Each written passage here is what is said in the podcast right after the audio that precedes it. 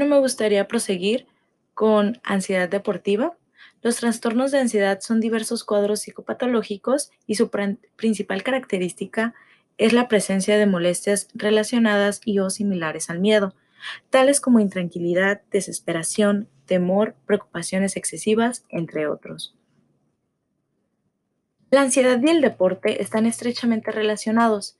Esta relación se puede establecer desde dos puntos de vista. Por un lado, el deporte y sobre todo la competición puede causar una elevación en los niveles de ansiedad en deportistas profesionales.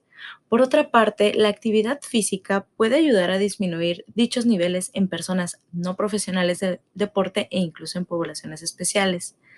La profesionalización de la mayoría de los deportes conlleva un grado de exigencia mayor, lo que repercute de forma directa o indirecta en el resultado final de la competición. Sin embargo, la adrenalina producida por la ansiedad ante situaciones de estrés, como puede ocurrir ante una prueba deportiva importante, es un mecanismo de defensa y solo es prejudicial en el caso en que no se controlen los niveles de ansiedad y el estado emocional. La ansiedad precompetitiva se puede presentar cuando el deportista tiene alguna lesión antes de la, de la competencia.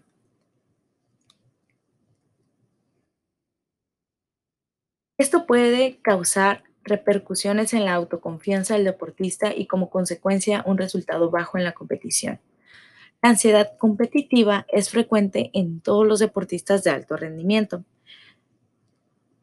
La ansiedad ante situaciones de rendimiento ha ocasionado el abandono de la actividad en distintos ámbitos como los estudios o los negocios.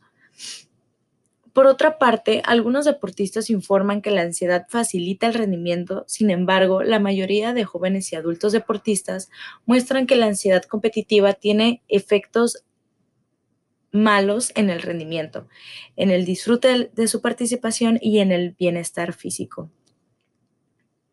La ansiedad somática se presenta en la competición por altos niveles de preocupación en el deporte.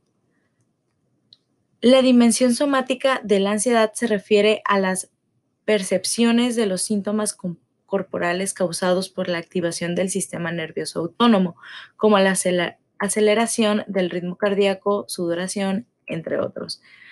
Esta, al igual que la ansiedad competitiva, puede hacer que el deportista tenga mayor atención y puede agudizar sus habilidades. No obstante, la ansiedad somática puede ser perjudicial en la competición, ya que hace que los deportistas tengan afectaciones físicas.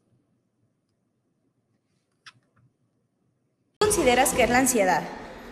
La ansiedad, en modo personal, sería, no sé, una serie de ataques incontrolados por demasiada presión o estrés social la, ansiedad afecta en la competencia? Ah, pues súper cañón. Te bloqueas, no tienes posibilidad de hacer lo que sabes hacer, se te olvidan tus movimientos, tu dinámica, tu esfuerzo físico se pierde. Ok, perfecto. Ahora sí, ¿para ti qué es la ansiedad? La ansiedad, pues es, yo creo que el momento cuando como que te desesperas y te pega, ahora sí como dicen, la malilla y te empiezas a comer tus dulcecitos, que a fumar, no sé, pues te, desesperas por todo, sientes eh, en las manos, sientes algo que no se puede como, no, ¿cómo te lo puedo decir? No sé, no lo, a lo mejor lo sientes pero no sabes describirlo, pero es algo raro que sientes por tu cuerpo. Ok. ¿Cómo crees que la ansiedad afecta en la competición? Ya que estás en la competencia y dices, no manches, me siento ansioso, que es como una frase típica que decimos, no, me siento ansioso.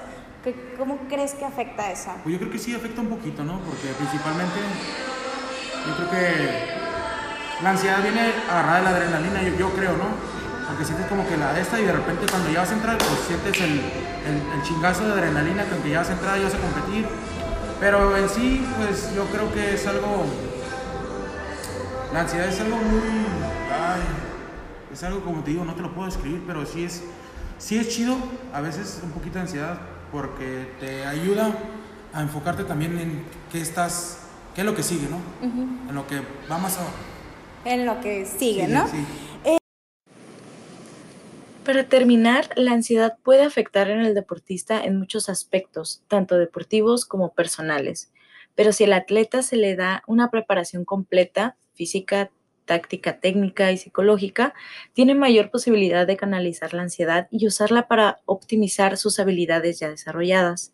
Es importante un seguimiento por parte del entrenador para que la ansiedad en el atleta no supere los niveles deportivos.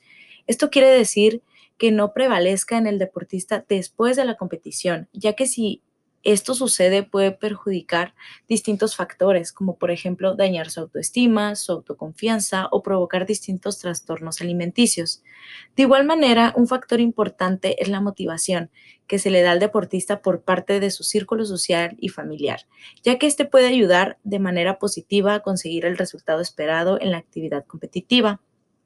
El entrenamiento dado al deportista debe de ser bien planificado y personalizado sin sobrepasar los límites de carga mental, para que de esta manera el deportista no baje su rendimiento en los entrenamientos y por tanto evitando el abandono deportivo antes de la competición. Además de que el resultado obtenido sea positivo o negativo, no dañará la autoestima del atleta.